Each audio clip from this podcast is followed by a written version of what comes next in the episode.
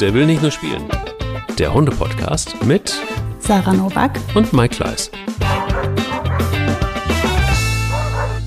Guten Morgen erstmal. Guten Morgen. Wir haben ein spannendes Thema heute, nämlich Welpen und Junghunde, die plötzlich alles in Beschlag nehmen. Sowohl auf dem Hundeplatz oder in der Hundeschule beim Spaziergang gibt es so Welpen, die wirklich so omnipräsent sind, die plötzlich aus dem Auf anfangen, ihre Grenzen auszuloten. Sind das Grenzen, die sie ausloten? Was ist überhaupt mit denen los? Also diese, diese, diese Junghunde und Welpen, die plötzlich komplett gefühlt ausrasten und auch gar nicht zu bändigen sind, wenn sie auf andere Hunde treffen. Ähm, ein Bild, das ich ganz oft erlebt habe schon und ähm, ja, und auch einen Hundemoment der Woche hatte, aber erstmal, wie war deiner? Kurz und knapp. Ähm, es hat hier in Strömen geregnet. Ja, so Weltuntergangsregen quasi. Hm. Und ähm, also einmal hat sich der Himmel ausgekotzt über unserem Stadtteil.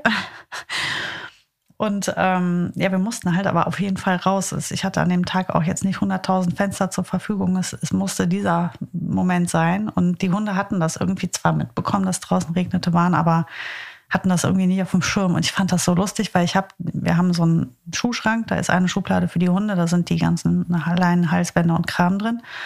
Wenn ich die öffne, ist halt Party, ne? Dann freuen die sich voll, wissen die, es geht los. Und der Moment war so, sie haben sich mega gefreut, Halsbänder drauf, alles vorbereitet. Ich mache die Tür auf, die sehen den Regen und so, puff. Hab mich so angeguckt, jetzt echt, Mama. Ja, echt. nee, doch. Und die fanden das gar, also die sind wirklich so, dieser Moment, wo ich die Tür öffne und du siehst, wie diese, diese Freude aus den Gesichtern weicht. Und die gesehen den Regen und gucken mich echt so, echt so, alle drei, alle drei. Dein Ernst? Dein Ernst? Ist das jetzt dein fucking Ernst? Wir sollen jetzt hier raus. Kann, kannst du doch nicht ernst meinen. Ja. Ähm, ich fand den unbezahlbar, den Moment. Wir sind natürlich dennoch raus und sie haben nach, ich würde sagen, 20 Metern waren die eh durchnässt, da war denen das dann auch egal. Und wir haben einen guten Spaziergang gehabt. Ähm, naja, gut, so gut es eben ging. Aber ähm, ich fand äh, un unglaublich schöne Situationskomik. Und deiner? Meiner passt auch wieder zu dieser Folge. Ähm, wir hatten eine Begegnung mit Tess. Der, ich hatte, habe ich schon davon erzählt, die Nachbarin ja. hat einen, genau, Border Collie, ist ein, ein Australian Shepherd, Entschuldigung.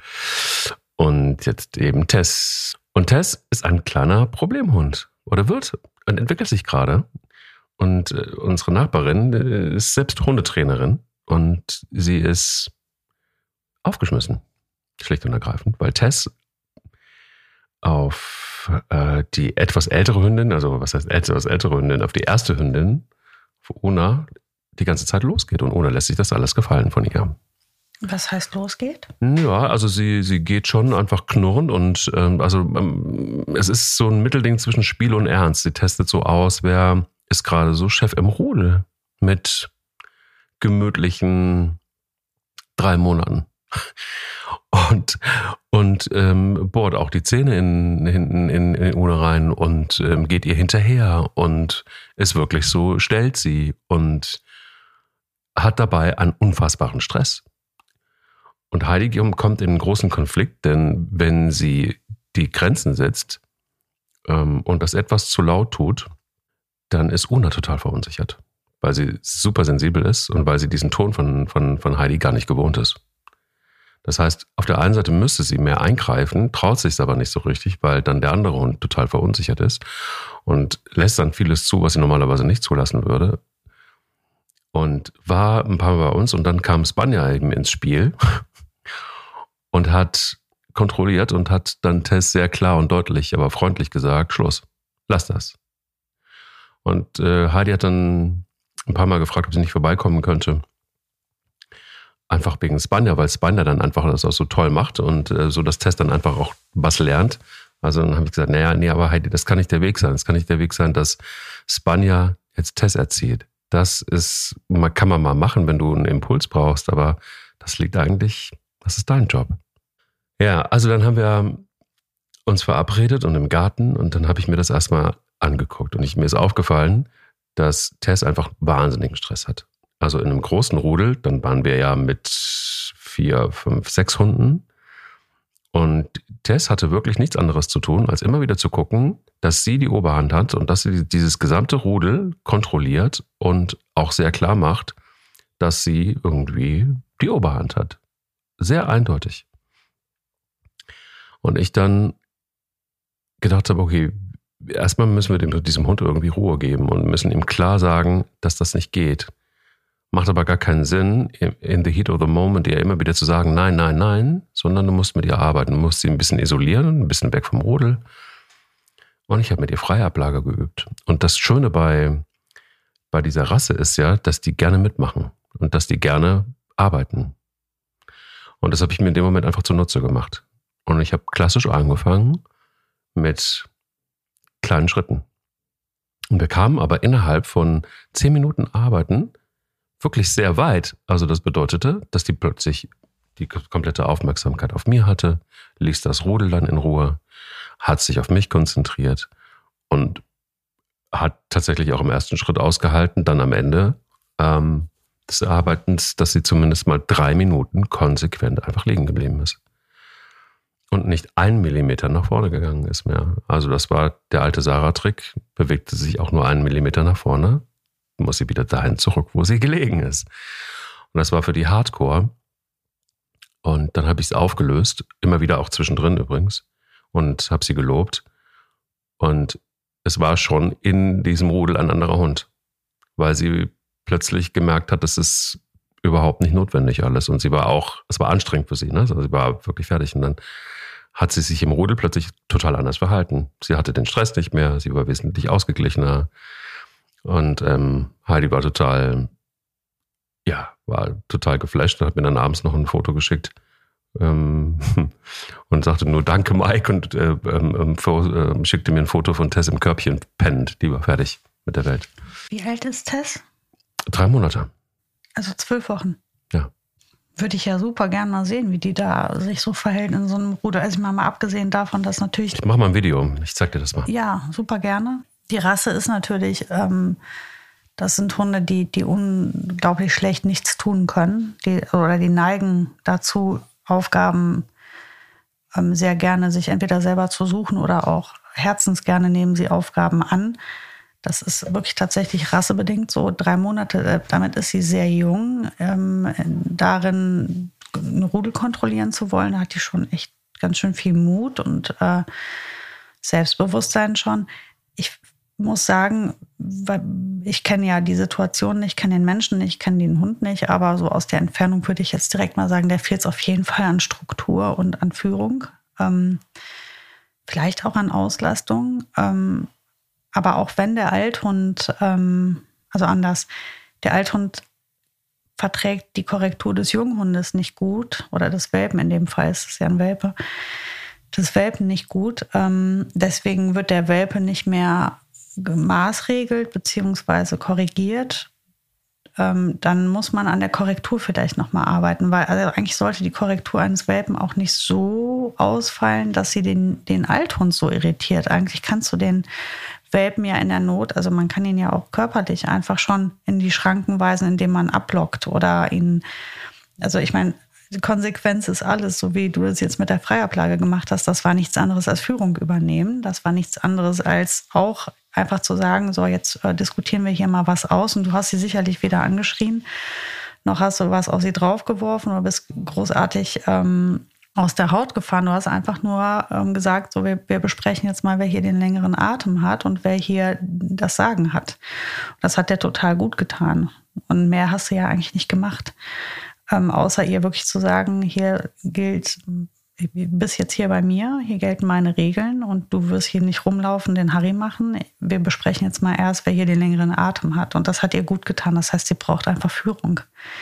Ähm, wie ganz viele Hunde in dem Alter. Und was die gar nicht brauchen, ist halt jemanden, der ähm, hektisch, nervös oder laut ist. Und vielleicht hat das jetzt noch nicht so richtig gematcht. Ähm, ich kenne ja, wie gesagt, ich kenne den Menschen nicht, deswegen kann ich dazu nichts sagen. Aber vielleicht, und das kenne ich viel von dieser Hunderasse und auch von anderen Hunderassen, die zu so einer, die selber so eher nervös oder, oder, oder sich leicht anzünden lassen. Also, und das ist der Border Collie, das ist der Australian Shepherd. Das gibt, die Liste ist lang, ich könnte jetzt immer ewig weiterreden.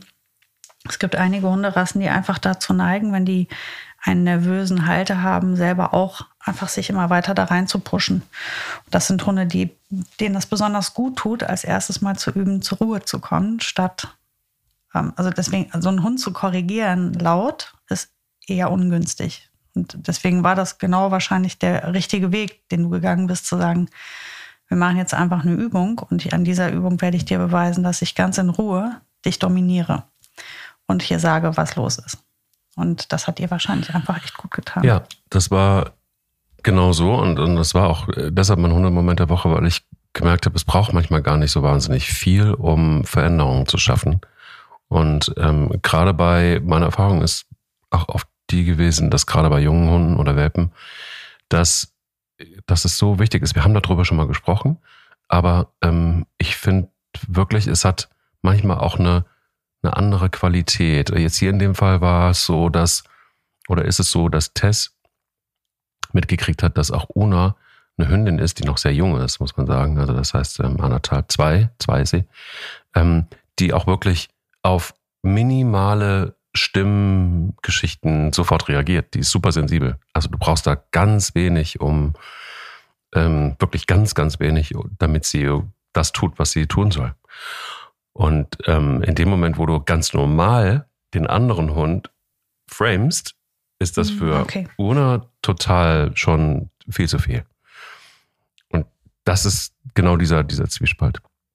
Man muss aber auch sagen, dass ich selten einen Welpen gesehen habe, der, das hatte schon auch eine aggressive Qualität. Das war nicht mehr spielerisch, sondern das hatte schon auch sowas, ich will jetzt unbedingt, dass ich hier die Oberhand habe. Ich will mich hier ganz klar behaupten. Das habe ich bei, bei so einer Rasse und beim, bei einem Welpen in dem Alter noch nie gesehen. Man sieht es öfter und deshalb wollte ich es auch mal zum Thema machen, dass Welpen halt auch echt ausrasten, so und auch den Punkt nicht mehr finden, aufzuhören und auch so, wenn es dann kippt, ne, diese Situation, wenn es so vom Spiel leicht dann ins ins Aggressive geht oder ins Dominante geht, ähm, dann gibt es ja immer noch Leute, die sagen so, ach, das regeln die alles so unter sich. Tun sie teilweise schon, aber wo ist der Punkt zum Beispiel, wo man dann eingreifen muss? Wann ist das der Fall? Wie mache ich das? Ist es wichtig, das zu tun oder ist es vielleicht sogar richtig, dass man, dass man sie lässt? Und wenn und bis zu welchem Punkt? Das sind so Fragen, ich glaube, das ist ganz schwierig zu beantworten. Vor allen Dingen für alle die, die noch nie einen, einen Hund hatten oder gar oder noch nie einen Welpen hatten. Ähm, ich finde, das ist schon eine besondere Situation im, in der, innerhalb der Hunde, des Hundekosmos oder der Hundeerziehung. Zum einen muss ich sagen, dass dieses Aggressive bei Welpen oder Junghunden ähm, ja oft nicht so richtig gesehen oder nicht als solches wahrgenommen wird. Das gehört aber eigentlich zu einem normalen Verhaltensrepertoire dazu. Ähm, es ist sehr, sehr wichtig, das zu üben. Ähm, das Spielen bei Menschen und Kindern ist ja dafür gedacht, Verhaltensweisen zu trainieren und Sozialverhalten zu trainieren und zu üben. Ähm, Spielen ist nichts anderes als, als ähm, üben, wie verhalte ich mich, wie weit kann ich gehen, was kann ich tun und nicht. Ähm, dafür ist Spielen ja da und dazu gehört natürlich auch ein Stück weit zu probieren, was passiert, wenn ich mich aggressiv verhalte. Wie reagiert mein Gegenüber? Und dann habe ich natürlich den Schutz meiner Kindlichkeit und ähm, habe als erstes natürlich ähm, optimalerweise die Beschwichtigungssignale schon mal alle trainiert, damit ich dann auch wieder beschwichtigen kann, wenn ich zu weit gegangen bin. So sollte es in einer gesunden Hund-Hund-Kommunikation laufen. In den Welpenkursen bei mir in der Hundeschule beobachtest du das schon recht regelmäßig, dass Hunde im Spiel sehr aggressiv miteinander werden. Also sie probieren das, sie gucken auch, mit wem kann ich das, wo kann ich das anwenden. Ähm, hier ist es ja so, wer mein Hund in einer gesunden Hundewelt ähm, zusammen mit seiner Tante, seinem Onkel, seiner Mutter, seinem Vater, den älteren Geschwistern aus den vorigen Würfen, ähm, also in einem, in einem echten Rudel, würde der Hund auch gemaßregelt werden, wenn er zu weit geht. Das heißt, du kannst nicht als Mensch hingehen und sagen, ich nehme jetzt alles das, was ein Tier erzieht, weg, nämlich die gesamte Familie, stelle mich da hin und dann sage ich, der macht selber Das ist halt, finde ich, aus meiner Perspektive nach den vielen Jahren genau der Punkt. Du äh, musst das natürlich jetzt übernehmen. Du hast ja die ganze Familie weggenommen. Du hast jetzt einen 8 oder 10 oder 12, 14, 16, 18 Wochen alten Hund vor dir stehen, der, der ist ja am Anfang seiner Entwicklung und in der Entwicklung wird das Tier ja begleitet von seiner Familie normalerweise. So, das ist ja wie bei, bei uns Menschen. Wir brauchen halt 18 Jahre dafür oder länger sogar, wo die Familie uns begleitet beim Heranwachsen. Die erklären uns, wie kann ich mich verhalten draußen und wie nicht, was passiert, wenn ich das tue. Und wenn ich mal was falsch mache, fängst du mich auf. Ähm, wir begleiten unsere Kinder ja auch über sehr viele Jahre und, und schulen sie im richtigen Verhalten äh, auf der Sozialebene, aber auch auf allen möglichen anderen Ebenen. Und das passiert natürlich in der Tierwelt auch. Jetzt gehen wir aber hin und nehmen den Tieren einfach die Babys weg und sagen, jetzt sind wir hier die neuen Mamis und die neuen Daddys und Tanten, Onkel. Wir ersetzen das gesamte Rudel. Aber wenn es darum geht, dass ein Hund jetzt was übt, stelle ich mich daneben, kreuze meine Arme, gucke mir das alles an, nicke und sage, die machen das unter sich aus. Das ist scheiße, sowas. Du kannst dich nicht daneben stellen und sagen, die regeln das. Nein, du bist jetzt in der Verantwortung. Das heißt, du musst jetzt gucken, was ist eine gute Übung und was nicht. Und jetzt ist ganz relevant, du guckst ja nicht bitte nicht nur auf deinen Hund, was gerade für ihn gut ist, sondern es geht ja immer um, um alle Beteiligten. Allen Beteiligten muss das also optimalerweise gehen alle Beteiligten profitabel aus dieser Interaktion raus und haben etwas Gutes mitgenommen. Vielleicht hat ein anderer Hund gelernt, sich abzugrenzen, weil deiner zu doll geworden ist. Wenn er das aber noch nicht leisten kann, dann musst du deinen Maß regeln und runterschrauben. Der kann sich ja nicht an einem anderen vergehen, munter, damit er das übt und der andere lernt in der Zeit nur einstecken. Ähm, das ist halt der Punkt. Und in einer guten Welpenschule wird man sich niemals hinstellen im Kreis um die kleinen Welpen und alle äh, kloppen sich und hauen sich die Köpfe ein und die Menschen stehen drumherum und sagen, ja, schöne Welpenspielstunde. Die wollen nur spielen. Ja, ja, und am Ende gehen drei völlig gestört daraus. Drei sind, haben richtig dicke Eier und meinen, sie können die ganze Welt beherrschen, weil sie haben die anderen drei komplett fertig gemacht. Und die, die, die drei Zurückgebliebenen, die gehen humpelnd nach Hause und ähm, haben gelernt, dass sie einfach voll schwach sind und sie können eigentlich nur noch mit Zähne zeigen und Angriff ähm, sich schützen, weil ansonsten werden sie über. So, schlechte Welpenschule ist das, das Übelste, was dir passieren kann ähm, Welp, schlechte Welpenstube auch. Also es muss ja nicht mal in der Welpenschule passieren, sondern die Welpenstube ist ja dein Zuhause und dein Umfeld, dein Park, deine Hut, dein, deine Straßen, deine Freunde, deine, da, wo du hingehst, um zu besuchen. Das ist die Welpenstube deines Hundes und du bist verantwortlich dafür zu sorgen, dass dein Welpe sich optimal entwickelt. Das heißt, du lässt ihm genug Freiheiten, dass er Sachen versucht und ausprobiert und wirst ihm an der richtigen Stelle beibringen, wie weitergehen kann und wie nicht. Das ist wie wenn ich mit meiner Tochter auf den Spielplatz gehe, die ist meinetwegen jetzt eineinhalb Jahre alt, nimmt eine Schippe und kokettiert damit und ärgert ein anderes Kind. Das ist der Moment, wo ich als Mutter gucke, wird das andere Kind der jetzt mal einen verpassen, damit die kapiert, dass das so nicht geht. Und wenn die aber jetzt auf ein anderes Kind getroffen ist, was sich das gefallen lässt, dann muss ich als Mutter aufstehen und rufen, hey, Sofort hörst du damit auf. Die, die Schippe ist nicht zum Ärgern, da lass das andere Kind jetzt in Frieden. Das ist jetzt dann mein Job, wenn das andere Kind sich nicht wehrt.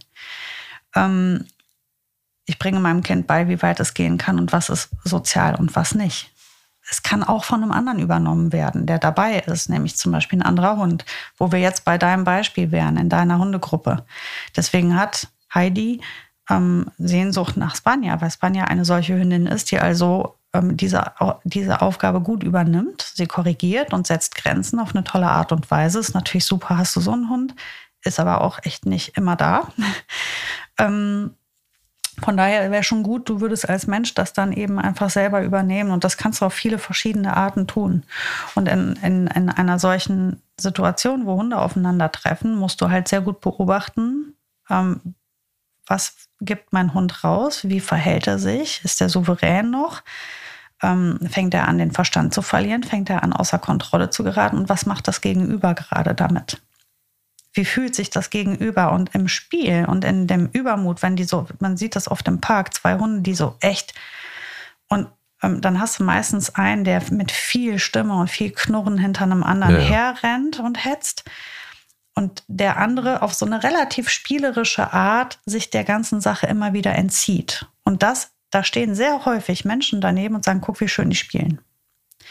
Und wenn du ganz genau hinguckst, siehst du, dass da überhaupt kein Spielen ist, sondern der Gejagte ist die ganze Zeit nur am Beschwichtigen und sagt, bitte töte mich nicht. Das ist kein Spiel, sondern einfach nur einen Konflikt vermeiden. Ähm, und dein Hund hat einen Riesenspaß daran, den zu mobben. Das musst du mal ganz genau beobachten. Es gibt natürlich auch Situationen, wo Hunde wunderschön solche Jagd- und Fangspiele machen. Aber man muss wirklich sehr aufmerksam sein, weil das ist ein ganz, ganz, sind kleine Nuancen, die aus Spaß ernst machen. Und erinnere dich an, an unsere Junghundekurse. Zum Schluss der Stunde dürfen die Hunde immer frei laufen und miteinander Kommunikation üben. Aber auch hier, wie oft haben wir gesagt, so die Hunde jetzt an die Leine, hier ist gerade dicke Stimmung. Wir fahren die Hunde jetzt gerade mal wieder runter. Die pushen sich gerade alle gegenseitig hoch und du siehst schon, wie die ersten den Schwanz einziehen und geduckt sind. Die, die finden das gerade nicht mehr geil. Wir hören hier auf. Das ist, die können gerade nicht mehr gut miteinander kommunizieren. Das ist nicht mehr schön. Gerade wenn man steht. Ne? Also im Spaziergang wird dir das selten passieren. Aber gerade wenn man so auf einer Wiese steht, die Menschen unterhalten sich und die Hunde probieren sich und die Menschen raffen gar nicht, dass da gerade irgendwie echt sau viel passiert, was begleitet werden muss. Zwei Sachen dazu. Also ich habe einmal, ähm, ich fand es interessant, äh, sinngemäß hast du ja gesagt, es liegt an dir, dass du gleich am Anfang auch die richtige Welpensituation, sage ich jetzt mal, ähm, konstruierst. Ne? Das heißt also, dass dein Hund auch sofort in der Welpenschule oder überhaupt generell einen Umgang lernt und auch diesen, diesen Rahmen kriegt. Und dafür bist du verantwortlich. Und ähm, auch ein gutes Miteinander zu fördern. Ob das jetzt in der Hundeschule ist, in der Welpenschule ist oder auch da draußen. Ich habe zum Beispiel in meinem Hundespaziergangsbekanntenkreis, da ist es eine Golden Retriever Hündin, Sky, die geht sofort in Deckung, wenn ein anderer Hund kommt. Die macht einen riesen Bogen. Die ist nicht aggressiv, die ist super unterwürfig, so die hat einfach Angst. Was ist passiert, als die Welpe war, ist sie genau auf einen Welpen getroffen, der sie ein paar Mal blöd gemobbt hat. Das hat bei ihr ausgereicht, um genau in diese Situation zu gehen. Nämlich die Ausweichsituation. Und das ist so schade, weil du siehst, sie würde gerne spielen, aber sie traut sich nicht, weil das einfach auf der Festplatte komplett abgespeichert ist. So. Und das heißt, die ganze, also diese, dieser eine Welpe, der gemobbt hat, der auch einfach too much war, das ist zwei, dreimal passiert und damit war es das dann so. Das ist jetzt, jetzt ist Sky, ist jetzt mittlerweile, ich glaube, drei Jahre alt. Das da rauszukriegen, ist eine Aufgabe. Ich glaube, man kann das gut schaffen, aber es ist eine Aufgabe. Und der andere Punkt ist, dass ich wirklich gerade nochmal drüber nachgedacht habe, es ist gar nicht so einfach, weil man muss Hunde auch erstmal lesen lernen. Und das ist sau schwer. Also, wo ist das, was du vorhin beschrieben hast? Wann kippt das und wann ist es eben kein lustiges Spiel mehr, sondern wann ist es Mobbing? Wann ist es wirklich einfach richtig doof? Und das, das Hetzen auch, ja, das habe ich auch bei Tess gesehen. Ähm, Bella zum Beispiel hat am Anfang hat sie, hat sie sich hetzen lassen und war so unterwürfig und hat ein paar Mal signalisiert, lass das, lass das, lass das. Und dann hat, hat sich Bella umgedreht und ist Tess hinterher und hat ganz klar gemacht, es reicht jetzt, aber auch übel so. Ne? Also wirklich so habe ich Bella jetzt noch nie gesehen. Bilbo auf seine Art hat es anders gelöst der, seine Schmerzkranz ist sehr weit oben. Das dauert ganz, ganz lange. Und äh, irgendwann hat es ihn so genervt, dass er einfach mit einem lauten Knurren und einem lauten Wuff dafür gesorgt hat, dass ah, das hat einmal gereicht. Und das war sehr klar. Und das war dann so, dass Tess sich auch auf den Rücken gelegt hat. Spanja stürzt sich drauf. Die beißt nicht zu, aber die macht dann noch, macht es nochmal anders. Also so hatte Tess jetzt drei verschiedene Arten und Weisen geframed zu werden und dann auch mich noch mit dazu. Das hat es aber gebraucht, damit sie überhaupt mal klar kam. Also du siehst, wie weit das schon fortgeschritten ist. Ich will es jetzt nicht überdramatisieren. Aber ich glaube, wenn du da nicht rechtzeitig eingreifst und eben nicht, es nicht, also ich glaube auch, dass, dass ihre Besitzerin, die fand das die ganze Zeit auch, sie sagte auch, guck mal, ach, die spielen eigentlich zu 99 Prozent spielen Tess und und Una total äh, super miteinander. Ich sagte, aber Heidi, was ist denn daran super, was du da gerade siehst? Das ist doch nicht mehr super. Tess, äh, äh, Una geht die ganze Zeit in, geht die ganze Zeit in die Meidung. Die dreht den Kopf weg. Die ganze Körperhaltung ist, sie dreht sich weg von Tess. Sie rennt auch weg und dreht sich dabei während des Rennens noch weg von ihr. Vielleicht ist das auch eine, eine Hündin, die sich nicht traut, ordentlich zu korrigieren mal. Ne? Also die, das ist halt der Moment, wo sie eigentlich ihr, sie unterstützen muss. Ähm, es ist ja so, du brauchst auch für eine gute Welpenentwicklung absolut keine Welpenschule oder auch keinen Welpenkurs und auch nicht andere Welpen. Was du optimalerweise hast, sind viele gute Kontakte zu anderen Hunden, egal welches Alter die haben.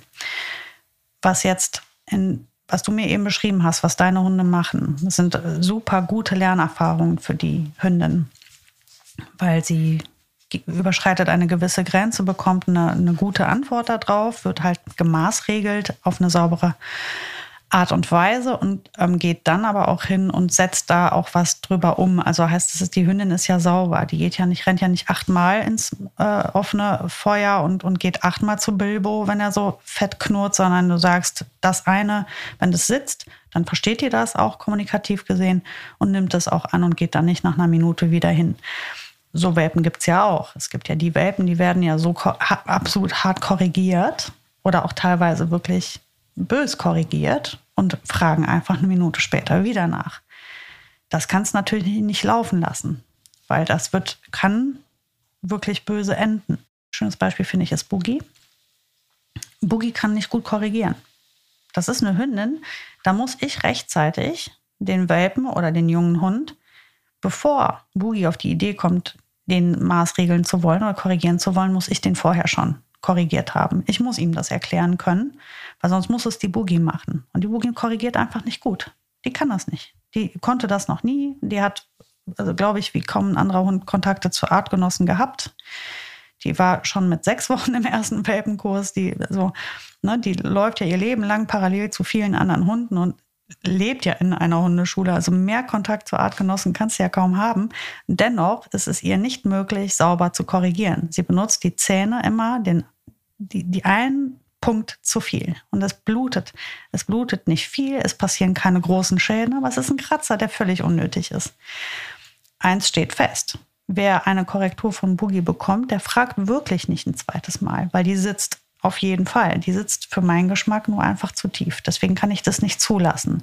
Hätte ich aber jetzt einen Hund wie eine Spanier, die einfach eine sehr deutliche Korrektur macht, ohne dass es zu einem Schaden kommt, ist das ein wunderbarer Hund, den du auch gut in eine Hundeschule mitnehmen kannst. Das ist das beste Learning für, einen, für Welpen sind souveräne ältere Hunde nicht, Artgen nicht andere Welpen. Andere Welpen sind schöne Spielpartner, mit denen übst du. Das ist wie bei Kindern. Kinder gehen in den Kindergarten und dort prügeln die sich mit den anderen Kindern. Ne, da üben die halt auch schon sehr viel. Und dann stehen die Erwachsenen daneben und begleiten das. Und das beobachtest du bei Hunden ja auch häufig. Zwei junge Hunde, das kannst du bei mir zu Hause jeden Tag sehen. Zwei junge Hunde geben Vollgas prügeln sich, werden lauter, steigern sich hinein und irgendwann kommt diese alte Hündin um die Ecke und die braucht nur einmal mit ihrer, mit ihrer Aura, mit ihrer Ausstrahlung da reinrennen und dann macht die nur und dann hören die auf und die sind sofort wieder bei Sinnen, weil die wissen, die Chefin, die alte, die hat jetzt gesagt, wir gehen zu weit. Das passiert auch bei uns, wenn wir auf dem Spaziergang sind, wenn die zwei einfach sich gegenseitig um den Verstand hetzen. Wenn die Boogie meint, das geht zu weit, dann geht die und korrigiert das. Und das ist halt jetzt eine Rudelstruktur, die in sich harmoniert. Da kann ich auch die Boogie laufen lassen. Die korrigiert die Hunde nicht mit den Zähnen, sondern das macht die einfach anders. Ähm, das wäre ja eine natürliche Umgebung für einen Hund unter natürlichen Umständen wäre ja mit Artgenossen zusammen. Wenn die im, im, Tierschutz auf der Straße, oder im Tierschutz eben noch nicht, aber die, die im Tierschutz sind, die auf der Straße groß wurden, haben ja in der Regel eine unglaublich saubere Kommunikation mit Artgenossen. Die haben sie halt sauhart auf der Straße erlernen müssen. Da kann sich das kein Welpe erlauben, sich so arschig zu verhalten. Das kann sich nur ein Welpe erlauben, der noch nicht gelernt hat, ähm, wo oder wie man sich respektvoll anderen Hunden gegenüber nähert. Wenn du das auf der Straße nicht drauf hast, wirst du nicht überleben. Die werden nicht totbeißen. Das ist ein ganz hartes Pflaster. Auf der Straße solltest du Kommunikation 1a beherrschen. Wenn da einer die Lefze hochzieht, solltest du das besser nicht übersehen. Und das ist, so ist die reale Welt. So werden eigentlich Hunde groß. Unter anderen Hunden, die sagen ihnen ganz deutlich, wo Grenzen sind und setzen die auch durch. Wir Menschen stehen daneben und sagen, die machen das schon. Nein, eben nicht.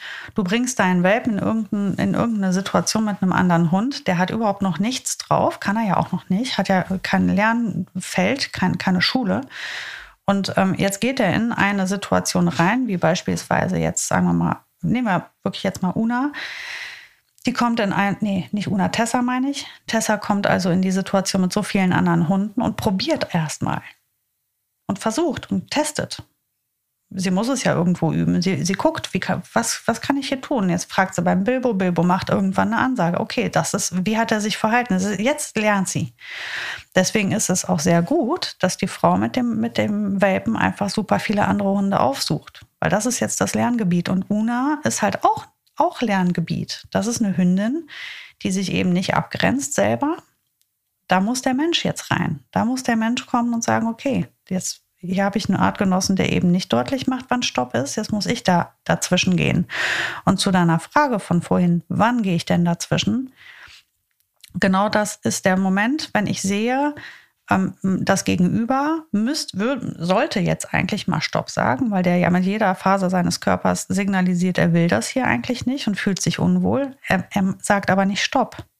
Das wirst du auch bei Menschenkindern, kann man das gut beobachten. Kinder, die sich alles gefallen lassen. Jetzt kann ich ja nicht hingehen und sagen, ja, sein Pech. Wenn der sich alles gefallen lässt, dann kann mein Kind jetzt dahin gehen mit der Schippe und da einfach drauf rumhauen. Absolut. Kann ich ja nicht machen.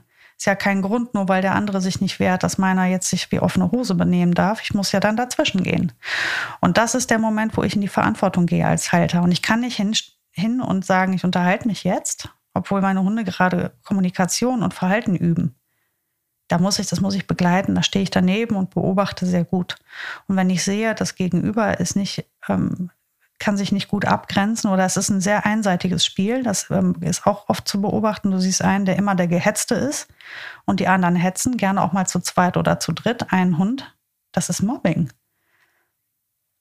Das, das lasse ich nicht laufen. Da kann ich nicht einfach daneben stehen und sagen, guck, auch schön, die rennen, dann sind die gleich schön müde. Ja, bin, bin, bin natürlich komplett bei dir. Ich bin auch, ähm, ich, ich habe gerade nochmal drüber nachgedacht, sie hat, sie hat das dann doch nochmal bei Bilbo probiert. Ich glaube, es war dann nochmal notwendig, das, das zweite Mal. Aber dann so hat sie sich auch jemand anderen gesucht. Ne? Sie hat einfach festgestellt, so, ach, das ist nicht so cool, hier kriege ich ähm, eine Ansage. Ja, aber davon unbeeindruckt suchte sie sich dann irgendwie den nächsten aus ne? und probiert es dann dann. Man hat sich dann erstmal, glaube ich, Bella ausgesucht weil sie die identifiziert hat als klein und so. Und dann hat sie dann irgendwann auch eine Ansage gekriegt. Dann ging es. Also Banja hat, hat ihr gleich am Anfang eine verpasst, also im freundlichen Sinn. Äh, und das wurde dann aber auch noch ein zweites Mal notwendig. Ähm, ich bin aber tatsächlich auch ähm, nochmal nachdenklich geworden, als du gesagt hast, wann ist der Zeitpunkt, wo einzugreifen, wann ist es Mobbing, wann ist es Spiel.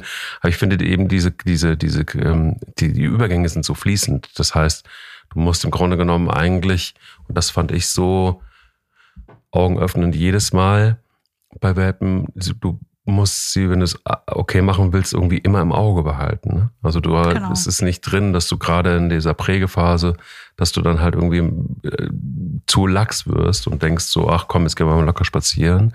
Und jetzt kann man ja auch mal mit den anderen Hundebesitzern äh, locker quatschen und im Hintergrund äh, fliegen die Fetzen, weil sie spielen ja so schön. Das ist tatsächlich so äh, eine Bewusstseinsgeschichte, aber auch die Gesichter sieht man, glaube ich, auch. Wenn man so ein bisschen, ich habe aber auch lange gebraucht, fällt mir ein, um auch die, die, die Gestik und, und Mimik im Gesicht von einem Hund deuten zu können, auch meine eigenen Hunde. Also wann ist jetzt der Punkt erreicht, wo sie sich nicht mehr geil fühlen, wo sie sich nicht mehr wohlfühlen? Wann ist es noch Spiel und sie haben Spaß auch zu raufen? Also es kann ja auch sein, dass so ein Raufen auch total Spaß machen kann zwischen zwei Hunden. Weißt du, so ein. Raufen ist schön, ja.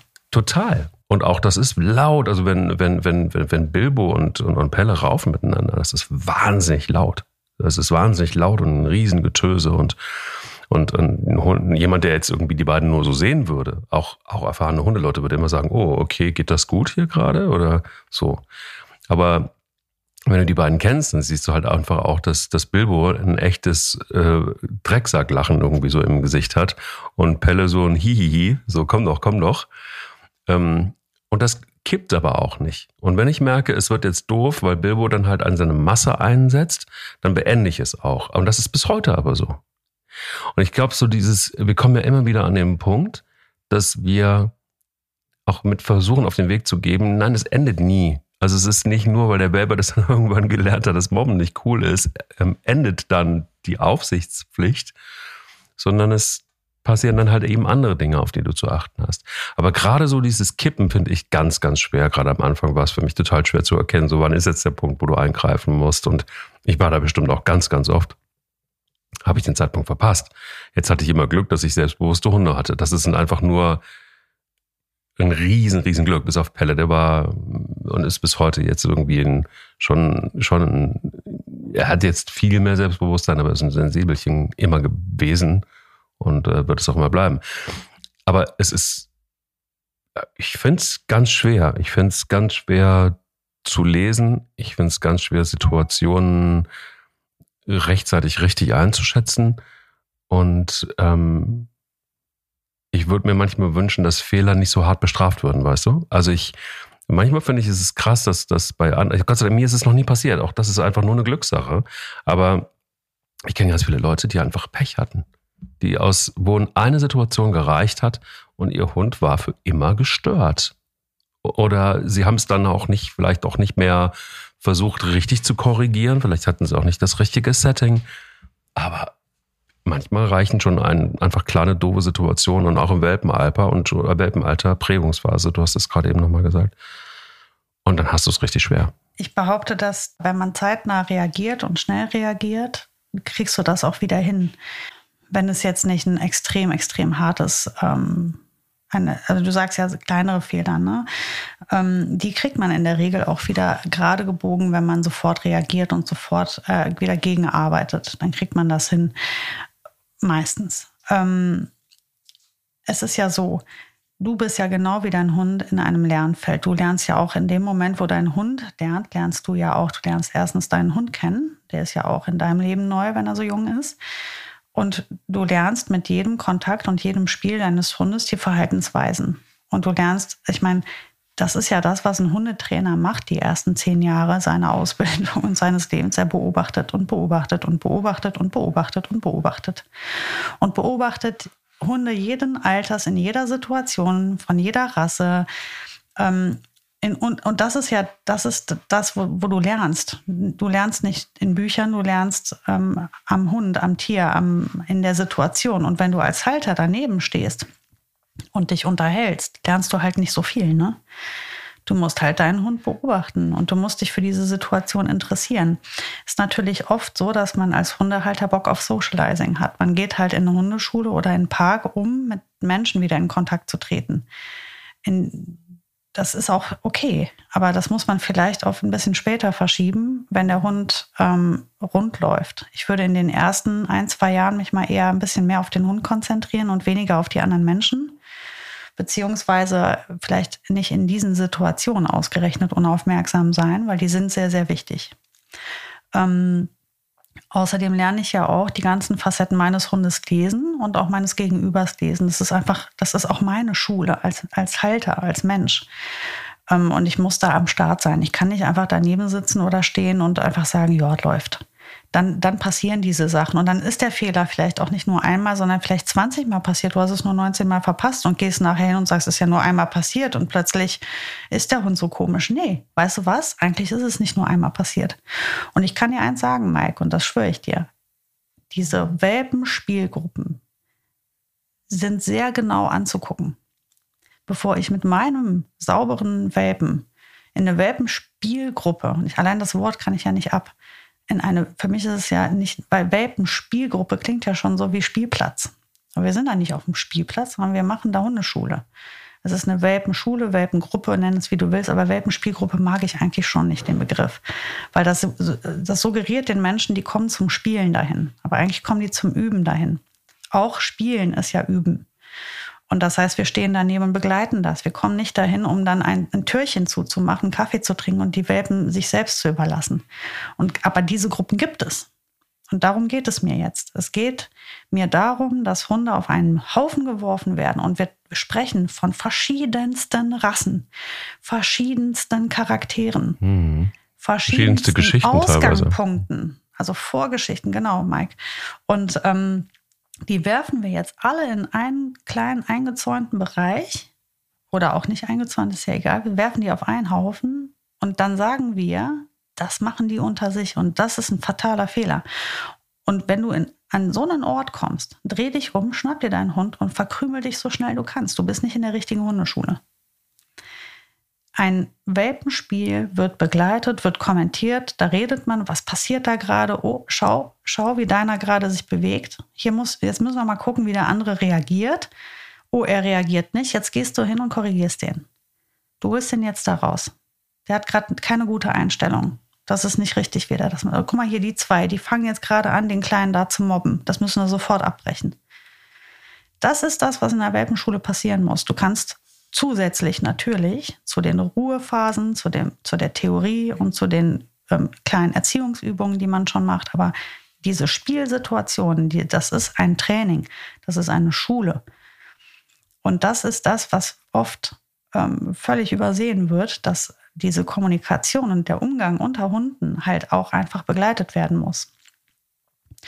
Und was du gerade eben geschildert hast, was die kleine Tessa macht, dass sie von einem zum anderen Hund geht, das ist sehr klug. Weil sie sucht ja eigentlich nach einem Gleichgesinnten. Sie geht ja hin und sagt, wer rauft jetzt mit mir? Wer macht jetzt hier Party mit mir? Und sie wird so auf diese Art, wie sie auf die anderen Hunde zugeht, halt eben nicht erfolgreich sein. Sie wird irgendwann ihr Verhalten anpassen müssen. Weil so wie sie es macht, kommt das nicht gut an. Und dafür braucht es halt einige Wiederholungen, damit sie halt versteht, mit meinem Verhalten komme ich nicht weiter. Ich werde korrigiert, ich werde ausgeschlossen, ich werde, also dieses Erwünschte mit einem anderen Spielen, Spaß haben, raufen oder in, in guten Kontakt treten, funktioniert halt nicht. Und eigentlich müsste sie mit Bella genau auf die richtige treffen. Eigentlich wäre Tessa ein guter Partner für Bella, aber Bella hat schon keinen Bock auf Tessa. Das heißt also, Tessa hat im Verhalten wirklich ein Manko. Tess ist zum Beispiel einfach auch ein, ein Welpe, die ist unheimlich groß und unheimlich breit schon. Also äh, ungewöhnlich. Ähm, ist ja die Halbschwester letztendlich von Ona, hat, hat nur einen anderen Vater und ähm, der Vater war auch irgendwie ein ganz schöner Brocken für so die Rasse. Also sie ist unheimlich mächtig. Also die ist, sie hat eine Größe, wo ich denke, wo, wo, wo will die noch hin und auch richtig, die hat ein Auftreten auch, ne? Also das ist mhm. einfach auch so, boom, hier bin ich und auch massig und so. Ähm, das ist jetzt für Bella einfach auch in der, die ist jetzt große Hunde gewohnt. Also die ist in Bilbo gewohnt mit 53 Kilo. Aber das ist ihr zu doll, das ist ihr zu viel. Und das ist ihr deshalb zu viel, weil Tess nicht gelernt hat, wie man spielt. Das ist ja, was ich meine, genau. Und ja, und sie hat aber auch, und ich glaube, in, in, in, in diesen Situationen ist Tess auch noch, so wie ich es vorhin beschrieben habe, sie ist unter Stress, weil sie eigentlich keinen Spielpartner will, sondern sie will zeigen, hallo, hier komme ich, hallo, ich, so wie ist meine Rolle und ich bin hier und wer seid ihr so? Also es ist wirklich so, von der Sprache ist es so, äh, ja, spielen wäre okay, aber aufs Maul ist auch okay, ihr könnt euch da entscheiden. Mhm. Und, und das ist schon krass. Also ich finde, das ist eine, jetzt ist jetzt sehr speziell, aber ich kenne solche Situationen durchaus auch im Wald. Ähm, ich kenne das auch beim Spazierengehen. Es gibt immer mal Welpen oder Junghunde, die haben, auch wenn es weibliche Tiere sind, so viel zu, viel zu dicke Eier einfach, ja, wo du dann so denkst, so, okay, da ist aber genauso, da haben wir schon, schon drüber gesprochen, da ist schon sehr früh sehr viel schiefgelaufen, weil sie einfach Grenzen überhaupt nicht gelernt haben. Und das ist bitter. Was schade ist, ist, wenn sie eines Tages auf den Falschen treffen. Und ähm, deswegen wäre gut, man würde halt eben möglichst viele Situationen für den Hund schaffen, in denen er was Gutes lernen kann und als Mensch dann eben ihn wirklich begleiten und ihm helfen, da auf eine richtige Art. Und dann wäre toll, sie hätte auch einfach jemanden, mit dem sie gut mal einmal pöbeln und raufen kann, der auf Augenhöhe mit ihr ist, damit das ein ausgewogenes Spiel ist. Weil jetzt im Moment kommt sie ja nicht zum Zug. Ähm, das würde man ihr jetzt wünschen. Dafür, das ist aber, das hängt von ihr ab. Ne? Wie präsentiere ich mich? Wie gehe ich auf andere Hunde zu? Und wann wird sich irgendeiner dazu herablassen, mal mit mir zu spielen, richtig? Aber wenn ich mir ein Raufspiel zwischen Ronja und Mika angucke, die ja sehr ungleich groß sind, ähm, ich musste ja das war jetzt nicht mein Job. Bei den beiden Hunden habe ich nicht viel tun müssen. Die sind ja aus dem Tierschutz gekommen. Das heißt, wenn es eins gibt, was die zwei konnten, die konnten nicht viel, aber Kommunikation können die. Mit Artgenossen, Umgang, das können die. Das ist das, was die können. Und die Ronja, die ja, weiß ich nicht, das Vierfache von Mika wiegt und einfach viermal größer ist, spielt spitzenmäßig mit Mika. Das ist sehr ausgewogen. Das wechselt sich ab. Jeder jagt mal jeden. jeden. Und in so Situationen, wo du dann überlegst als Hundehalter, ist das jetzt gerade für den einen der beiden zu viel? Beobachte, ob er nachher, wenn, wenn mal eine Pause ist, ob er das Spiel wieder beginnt mit dem anderen. Und wenn er das tut, dann ist es, ist es okay. Ähm, das kann man ja auch gut beobachten. Also du würdest ja nicht mit jemandem spielen, vor dem du Angst hast oder der dir sehr weh tut, den du eigentlich nicht magst, wo es dir zu viel ist, den holst du dir ja nicht zum Spielen ab. Ich gehe ja nicht zu jemandem an die Tür klingeln und frage, ob der zum Spielen rauskommt, wenn ich weiß, ich kriege gleich auf die Fresse. Na, das das mache ich ja nicht. Also das, so lebensmüde sind Hunde ja auch nicht. Das heißt, wenn die sich zum Spielen einen abholen, dann, dann scheint das eine, also auf jeden Fall in Ordnung für denjenigen zu sein. Das, was nicht bedeutet, dass ich mich jetzt in der Ecke setze und weggucke, sondern heißt einfach, hier kann ich ein bisschen mehr laufen lassen, eventuell. Ne? Mein Hund hat sich ja für diesen Spielstil ja schon entschieden, scheinbar dann. Ähm, also von daher, ich, ich glaube, da gehört viel Bauchgefühl dazu und viel Training auf Menschenseite. Also du brauchst halt einfach, deswegen wäre es schön, du wärst als Mensch immer schön aufmerksam, weil dann lernst du auch einfach viel über die Kommunikation der Hunde und über das Spielverhalten deines Hundes. Und du kannst ihn gut begleiten. Das ist halt echt wichtig. Und du wirst Sachen übersehen. Das ist absolut okay. Das gehört auch dazu. Du wirst vielleicht zu früh einschreiten, wo es noch nicht nötig war, ist genauso okay, gehört auch dazu, weil du bist genauso am Lernen. Und die Fehler, die du machst, die musst du dir auch verzeihen. Solange du nicht daneben stehst und sagst, das interessiert mich jetzt nicht. Und vor allem, wenn meiner der Arsch ist und der die ganzen anderen mobbt, dann ist das ja auch nicht mein Problem. Die Leute kann ich nämlich echt nicht leiden. Das finde ich total assi. Das solltest du auch nicht machen. Und dann ist doch alles fein solange wir aktiv bleiben und versuchen, unser Bestes alle zu geben, damit die Hunde möglichst viel lernen und, und dann nachher auch ein so gutes Verhalten haben, dass sie halt mit den Artgenossen gut zurechtkommen. Das ist doch super. Und auch eine Boogie kann ja mit der Mika spitzenmäßig spielen. Und das ist einfach voll ungleich. Aber sie kann das auch. Das, ist einfach, das müssen die halt lernen. Zu gucken, was braucht man gegenüber, wie weit kann ich gehen, was signalisiert der mir, oh, der hat jetzt aufgeschrien, das hat ihm wehgetan, ich bin zu weit gegangen. Und das sind Sachen, die lerne ich im Welpen, in der Welpenstube schon. Deswegen nicht einfach daneben stehen und sagen, die Hunde machen das schon. Perfektes Schlusswort eigentlich jetzt für diese Folge. Ähm, ja, dem ist eigentlich nichts hinzuzufügen. Danke erstmal. Ähm, sucht euch eine gute Welpen. Stunde und eine gute Welpen-Lernstunde, keine Spielstunde. Danke, Mike. das ist nicht das Resümee. Ich glaube, wir haben ganz viel aufgedröselt, auch ähm, vielleicht nochmal auch dazwischen zu gucken, bevor ähm, man handelt und sich Dinge genau anzugucken und auch abzuwägen. Aber eben einfach auch aktiv zu sein und auch, ja, du hast es, werde ich äh, nie vergessen, auch gesagt, es beginnt in dem Moment, wo der Hund bei dir ist, beginnt im Grunde genommen die Erziehung und ähm, ja, und das kann man da vielleicht auch erkennen bei Tess, die ich mir am Sonntag angucke. Da wird sie einen ganzen Tag bei uns sein, Ui. weil die Besitzer ähm, weg müssen und gefragt haben, ob sie bei uns sein kann. Und das heißt, von 8.30 Uhr bis abends 18 Uhr habe ich ähm, Tess bei mir. Ich werde berichten. Ein toller Tag, an dem du viel lernen wirst und Videos machst und mir schickst. Ja, ich schicke dir das gesamte, den gesamten Videocontent. Hunde-Videocontent. Bespaß mich am Sonntag bitte. Gut, Sarah, ich danke dir. Und ähm, ja, wir sehen uns Sonntag mit vielen Hundevideos wieder. Alles klar, bis dahin. Bis dann. Tschüss. Tschüss. Der will nicht nur spielen. Der Hunde-Podcast mit Sarah Novak und Mike Kleiss.